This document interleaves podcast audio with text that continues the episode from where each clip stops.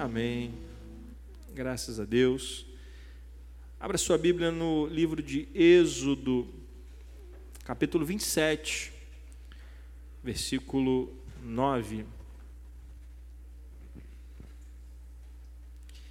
Êxodo 27, a partir do versículo 9.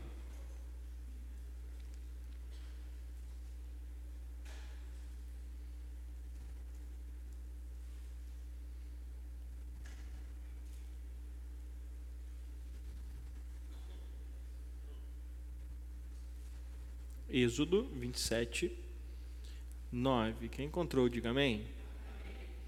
Diz assim a palavra do Senhor: faça um pátio para o tabernáculo. O lado sul terá 45 metros de comprimento e cortinas externas de linho fino trançado, com 20 colunas e 20 bases de bronze, com ganchos e ligaduras de prata nas colunas o lado norte também terá 45 metros de comprimento e cortinas externas com 20 colunas e 20 bases de bronze, com ganchos e ligaduras de prata nas colunas. O lado ocidental, com as suas cortinas externas, terá 22 metros e meio de largura, com 10 colunas e 10 bases. O lado oriental, que dá para o nascente, também terá 22 metros e meio de largura haverá cortinas de 6 metros e 75 centímetros de comprimento num dos lados da entrada, com três colunas e três bases. E cortinas externas de 6 metros e 75 centímetros de comprimento no outro lado, também com três colunas e três bases.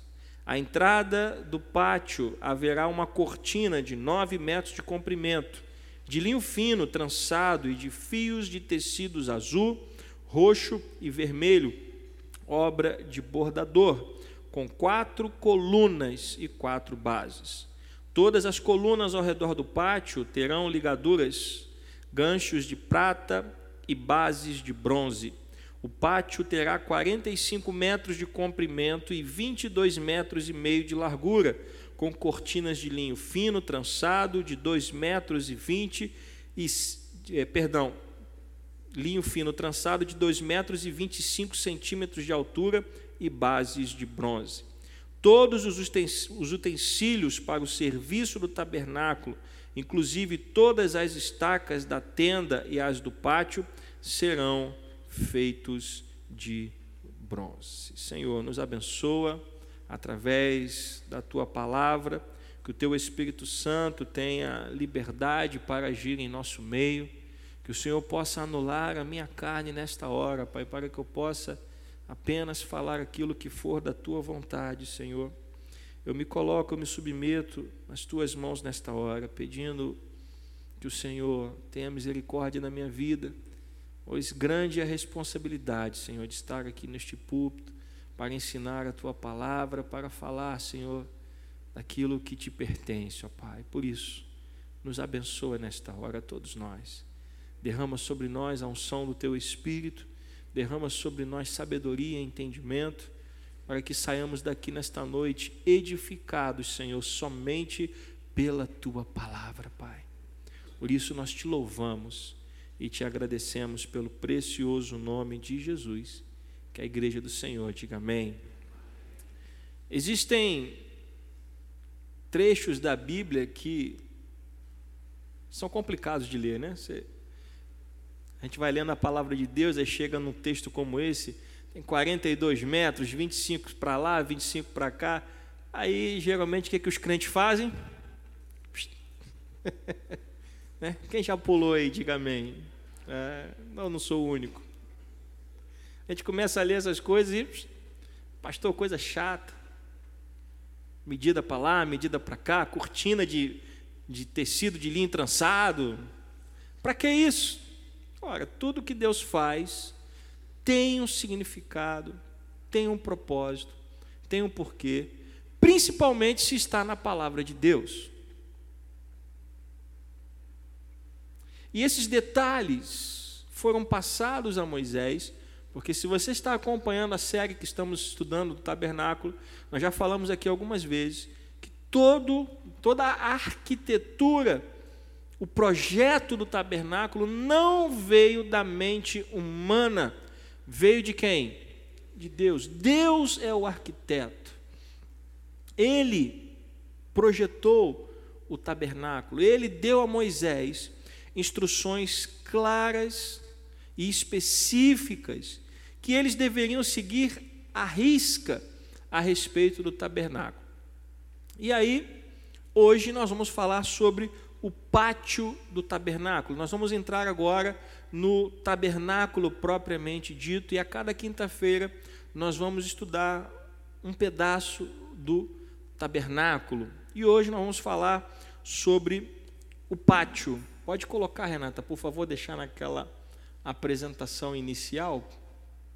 Vamos falar sobre o pátio do tabernáculo.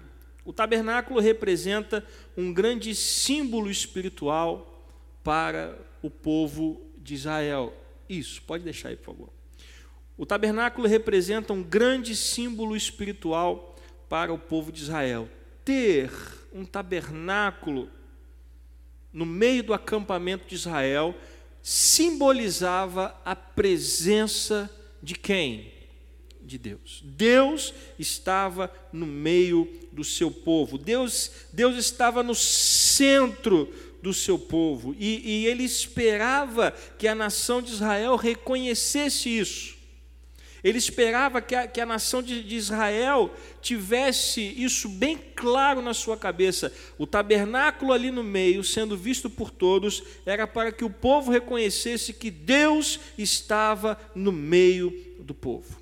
Por isso, cada imagem do tabernáculo, ela nos revela um valor espiritual, edificante, concernente à obra expiatória de Cristo. Ao olhar para o tabernáculo, e a partir de hoje nós vamos olhar para cada parte do tabernáculo, nós vamos ver no tabernáculo Cristo.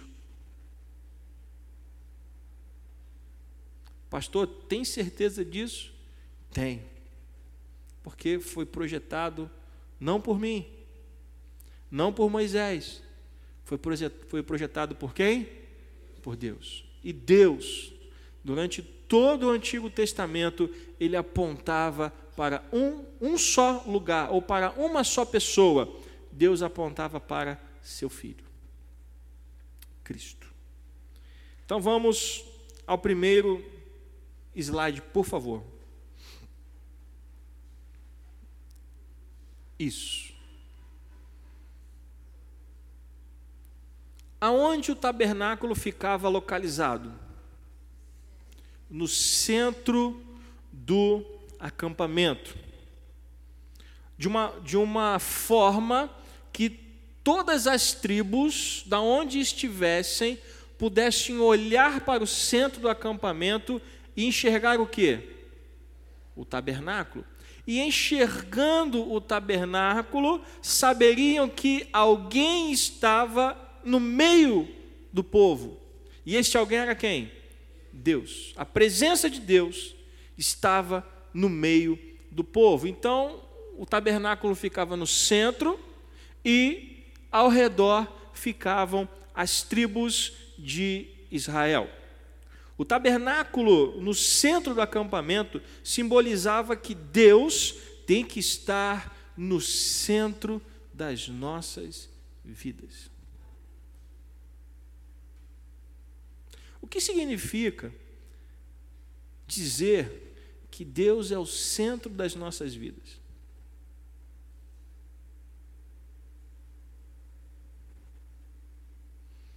Um de cada vez, por favor, senão eu não entendo. Que Ele é o mais importante, que Ele é a razão mais importante da nossa existência. Se havia algo importante em todo o acampamento, e todas as vidas eram importantes, amém? Todas as pessoas que foram libertadas do Egito eram importantes, mas havia algo que era mais importante do que tudo: era a presença de Deus no centro do acampamento. Então, para nós cristãos, o tabernáculo no centro do acampamento aponta para uma realidade espiritual aonde Cristo tem que ser o centro das nossas vidas. Porque Paulo vai escrever, por exemplo, porque dele, por meio dele e para ele são todas as coisas. Paulo vai dizer também: já não sou eu mais quem vive, mas Cristo vive em mim. Paulo também vai dizer que para mim o viver é Cristo e o morrer é lucro. Por que, que Paulo escreveu essas coisas? Porque Cristo era o centro ou ocupava o centro da sua vida. Então, como cristãos, lavados e remidos pelo sangue de Jesus, a nossa vida cristã só faz sentido se Cristo for o centro das nossas vidas. Ou seja, tudo que nós fazemos é para a glória de Deus e não para a nossa glória. Tudo que nós fazemos é para que o nome de Jesus seja glorificado e não o nosso. Então, o tabernáculo no centro do acampamento simbolizava a presença de Jesus no centro das nossas vidas. Por isso, Cristo disse algumas frases, como: Se alguém quiser vir após mim, negue-se a si mesmo, tome a sua cruz e me siga. Isso é colocar Cristo no centro. Ele também disse: as aves têm os seus ninhos, as raposas têm os seus covis, mas o filho do homem não tem onde reclinar a cabeça. E ele disse isso para pessoas que queriam segui-lo. Ele estava dizendo: Olha, você quer me seguir? Venha. Mas eu não estou preocupado com as coisas deste mundo, eu estou preocupado com as coisas do reino de. Por quê? Porque a vida cristã significa que Deus tem que ocupar o centro das nossas vidas e nada mais. Nada é mais importante do que Deus. Pastor, nada, absolutamente nada. Para que, para que Deus ocupe o centro da sua vida, nada pode ser mais importante do que Deus. Ele tem que estar no centro. Estar no centro significa ter a posição principal. E era isso que o tabernáculo representava, ocupando a posição central no acampamento, ou seja, era a posição principal. Todos viam o tabernáculo da onde estivessem. Era o ponto mais importante do acampamento, e era o ponto mais importante do acampamento porque a presença de Deus estava ali. Só podemos viver uma verdadeira vida cristã se Deus ocupar o centro das nossas vidas. Se outras coisas ocuparem o centro das nossas vidas, a nossa vida cristã estará fora do alvo. Ah, pastor, mas eu tenho que me preocupar com tantas coisas. Eu tenho trabalho, eu tenho casa, eu tenho família, eu tenho que juntar dinheiro, eu estou planejando viagens. Tudo isso são alvos, sonhos, planos que você tem, mas se Deus não ocupar o centro da sua vida, nada disso vai importar.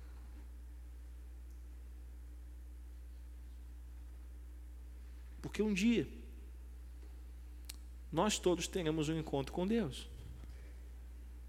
E lá, quando chegar aquele dia, tudo que você conquistou nesta terra vai ter ficado para trás. O que vai importar é: Deus foi o centro da sua vida? Deus foi o que você tinha de mais precioso? Ou algumas outras coisas na sua vida estavam ocupando um lugar mais importante do que Deus? O pátio do templo, o pátio do tabernáculo, no centro do acampamento, apontava para a centralidade de Cristo em nossas vidas. Posso ouvir um amém? Pode passar, por favor, o próximo slide. Depois nós temos o pátio propriamente dito, né, que é este retângulo, que era a parte externa do, do tabernáculo. Está dando para ver aí atrás? Está dando para ver? Isso já são as imagens do, do pátio propriamente dito. E eu gostaria que você se concentrasse na imagem do lado esquerdo a, ao redor do, do pátio, que eram a, a, as cortinas de tecido que faziam a separação do, do pátio para o acampamento. Bom, a gente olhando para aquela imagem do lado esquerdo, a gente começa a perceber algumas coisas. Quando ele fala sobre as medidas, tem que ter 45 metros de um, de um lado, e aí imagina o lado maior, 22 metros e meio o lado menor, formando um retângulo. Mas eu gostaria que você observasse a figura do lado esquerdo e me dissesse o seguinte: quantas portas tem o pátio? Três? Três? Quatro? Quantas portas tem o pátio? Uma. Quem dá mais? Quantas portas tem o pátio?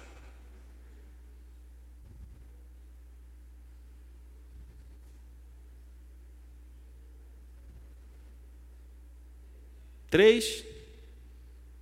Quem acha que é três, levanta a mão. Quem acha que é quatro, levanta a mão. Quem acha que é uma? Agora você que não levantou a mão, pode levantar também, para você não ficar triste. Só tem uma porta. É óbvio que tem ali, você está vendo ali de repente as cortinas, né? São, são três cortinas, mas só tem uma maneira de entrar no pátio. Sim ou não? Se você der a volta no pátio todinho, só tem uma entrada, uma porta, só tem uma maneira de entrar no pátio do tabernáculo, ou seja, só tem uma maneira de entrar no lugar que representa a presença de Deus. Isso te lembra de alguma coisa?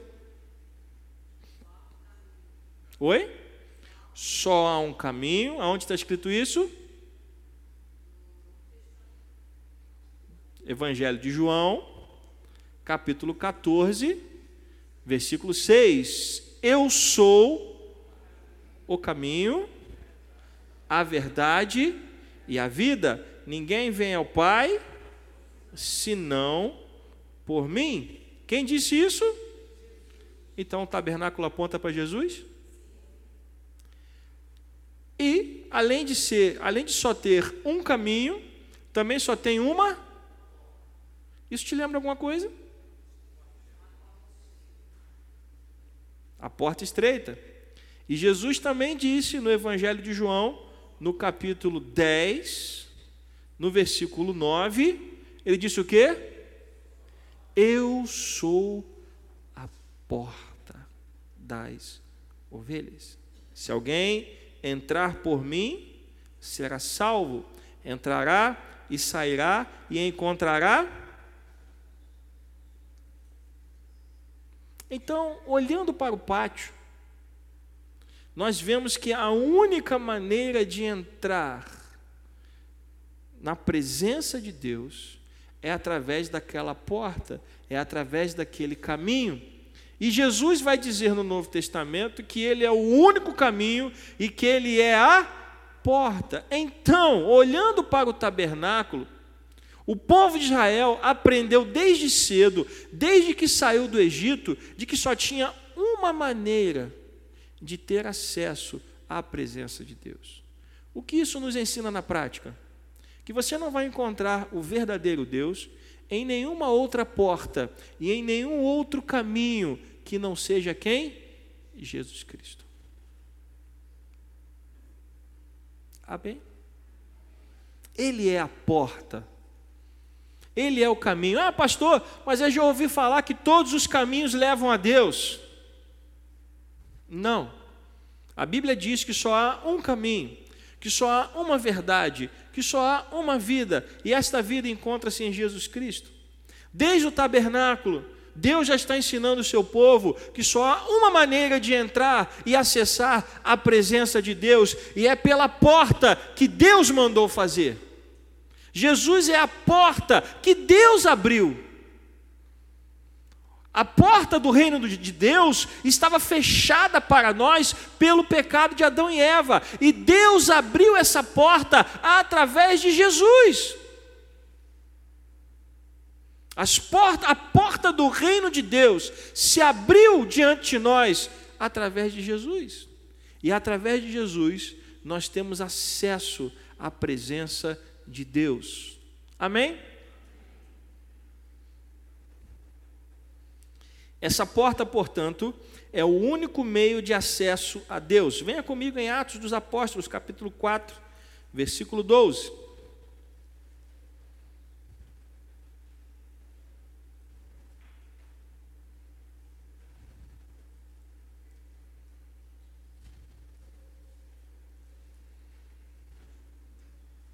Atos 4, 12.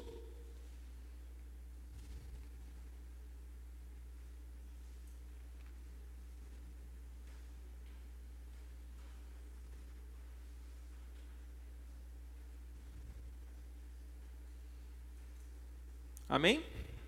Você pode ler comigo? Não há salvação em nenhum outro, pois debaixo do céu não há nenhum outro nome dado aos homens pelo qual devamos ser. Não há salvação em nenhum outro. Por quê? Porque Ele é a porta. Ele é o caminho.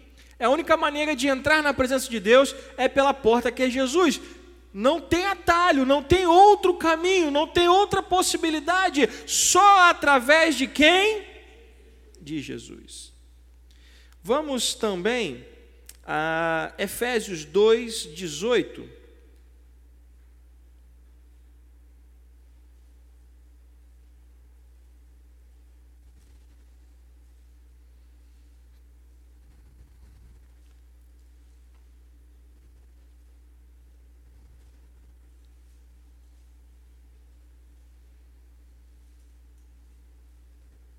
Amém?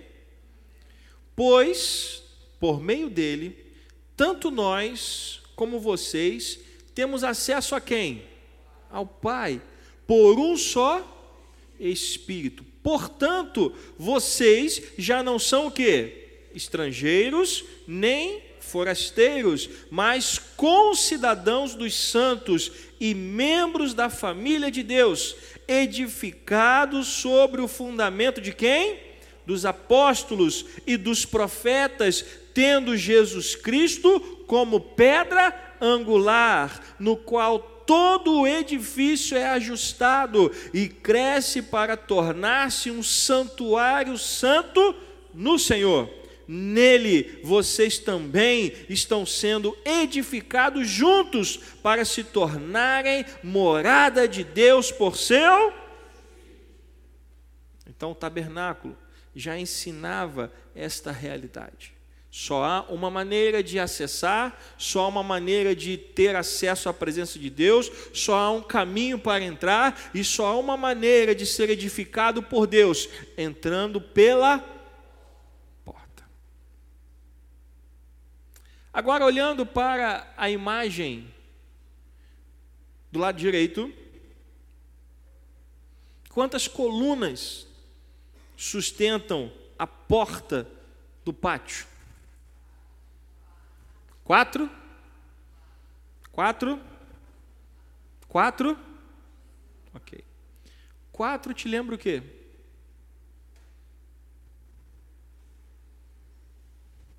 Pastor, essa hora da noite, quatro me lembra muita coisa. Estou falando de Jesus. O tabernáculo aponta para quem? Para Jesus. Tendo Jesus em mente, quatro te lembra o quê? Opa, alguém já soprou aí. Quatro evangelhos. O que são os quatro evangelhos? Oi? A vida, os atos de Jesus, só que tem mais do que isso nos evangelhos.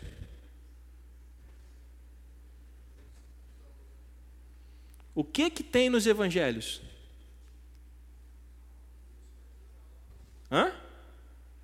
O que que tem nos evangelhos? Além dos atos e da vida de Jesus. A morte também, mas o que que tem além da morte? Hã? Além da salvação, qual é o que que tem de mais importante nos evangelhos? A mensagem, a palavra de Jesus. Os quatro evangelhos registram as boas novas da salvação. Toda a mensagem de Jesus está sustentada sobre os evangelhos. Os evangelhos são a base da mensagem de Cristo. Quatro colunas sustentando a porta, quatro evangelhos que sustentam a mensagem de Cristo. Isso aponta ou não aponta para Jesus? Então a única maneira de nós entrarmos pela porta é conhecendo aquilo que sustenta a porta. E o que é que sustenta a porta? os quatro evangelhos. E aí eu pergunto a você: você já leu os quatro evangelhos? Sim? Todo mundo já leu? Deveríamos ler. Porque se nos quatro evangelhos estão as boas novas da salvação, todo cristão precisa conhecer essas quatro colunas. Pastor, eu já li. Então leia de novo. E quando eu acabar de ler, leia de novo.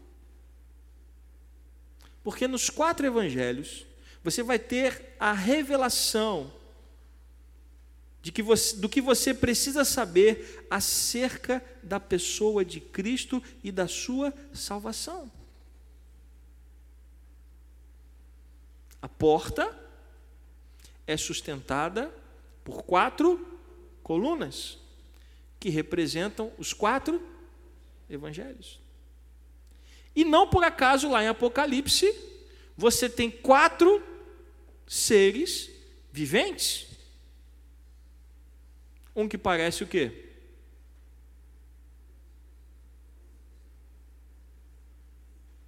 Um leão, uma águia, um boi e um homem. Um evangelho apresenta Jesus como rei, leão. Outro evangelho apresenta Jesus como alguém que veio dos céus, uma águia. Outro apresenta Jesus como um servo, como um boi e o outro apresenta Jesus como filho do homem. Um homem. Toda a Bíblia aponta para quem? Para Jesus. Não é à toa que lá no Apocalipse tem quatro seres viventes. Você consegue entender isso? Eu estou olhando mais aqui para frente, que vocês estão tão aí atrás e tem um, um buraco aqui na igreja, mas eu não esqueci de vocês não, tá? que acabou concentrando aqui mais para todos. Então a Bíblia toda aponta para Jesus. E a pergunta é: temos que estudar isso ou não? Temos, temos que ler, temos que ler toda a Bíblia mas principalmente as colunas da mensagem das boas novas de salvação, aonde nós vamos aprender aquilo que é essencial para a nossa vida cristã. E aí, Deus deu a Moisés as dimensões do pátio, Deus deu a Moisés a instrução que só deveria ter uma porta, sim ou não? Deus deu a Moisés a instrução que deveriam ter quatro colunas principais sustentando a porta, mas no texto, Deus disse a Moisés outras coisas também. Deus disse a Moisés que as cortinas da porta deveriam ser de determinadas cores: azul, púrpura, carmesim e branco. Eram as cores da cortina no texto que nós lemos, Êxodo, capítulo 27, versículo 16. As cores nas Sagradas Escrituras sempre simbolizam aspectos importantes da fé. Muitas igrejas de tradições cristãs observam o calendário litúrgico, né, colocam as cores nos púlpitos representando é, essas cores. São dias comemorativos que são distribuídos por cores. Essa prática está ancorada nas comemorações litúrgicas do povo de Deus do Antigo Testamento. Bom, vamos lá. Quais eram as cores da cortina que estava na porta do tabernáculo, do pátio do tabernáculo? Azul, púrpura ou roxo, carmesim e branco. Azul te lembra o quê? Púrpura, o roxo, te lembra o quê? Oi? Morte? É, a pessoa quando morre fica roxa, verdade. Mas é porque eu acho que a tradução, a, a tradução para o roxo, ela perde um pouco a, a, a simbologia, porque na verdade a cor original é púrpura. E eu acho que o púrpura dá uma outra é, é, conotação. O púrpura lembra a realeza. Exatamente. Lembra a realeza. O carmesim lembra o quê? Sangue, humilhação, sofrimento. Jesus derramou seu sangue porque sofreu no nosso lugar. E o branco? Paz, justiça, perfeição. E aí, quando você começa a observar essas cores na cortina, você começa a olhar para Jesus e você consegue encaixar Jesus nessas cores? No azul. Hã? Onde Jesus entra no azul? No céu? O que, que tem o céu? O que, que tem o céu a ver com Jesus? Ele veio do céu e voltou para o céu. O púrpura. Ele é o quê? Rei. A Bíblia diz que ele é o rei dos reis e o senhor dos. Ele disse: todo poder e toda autoridade me foi dada nos céus e na terra. Evangelho de Mateus, capítulo 28, versículo 18. Então ele é rei, ele é o rei dos reis, ele é senhor dos senhores, ele tem poder e autoridade nos céus e na terra. E o, o carmesim, o sangue de Cristo, a sua humilhação, o seu sofrimento pelos nossos pecados. E o branco? Ele é o príncipe da paz, ele é justo, ele é perfeito.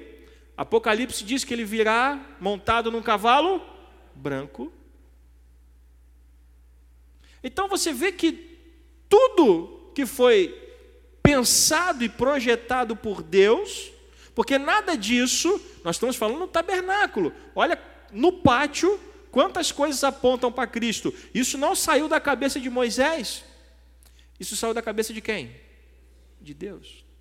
Então, desde o Antigo Testamento, o povo é levado a pensar no Messias através desses símbolos. O Messias é alguém que, veria, que viria para ser o único caminho ou a única porta, sustentado pela palavra de Deus, pelos evangelhos. E seria rei. Ele veio do céu para ser rei, se humilhar e nos redimir e nos reconciliar em paz com Deus.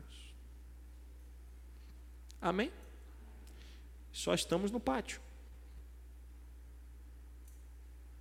Olha quantas coisas apontam para a obra de Cristo. Eu quero concluir dizendo: aprendemos então sobre a centralidade de Deus em nossas vidas o pátio, o tabernáculo no centro do, do, do acampamento, simboliza que Deus tem que ocupar o centro das nossas vidas. Fomos estimulados a ter uma base, uma segurança espiritual por meio da construção do pátio do tabernáculo. Concluímos que o Senhor é o único meio de acesso a Deus através da imagem da porta do pátio. Portanto, sejamos conscientes de que Jesus Cristo se revelou ao seu povo como o único caminho para que o pecador alcance a salvação. Ele é a porta, ele é o único caminho.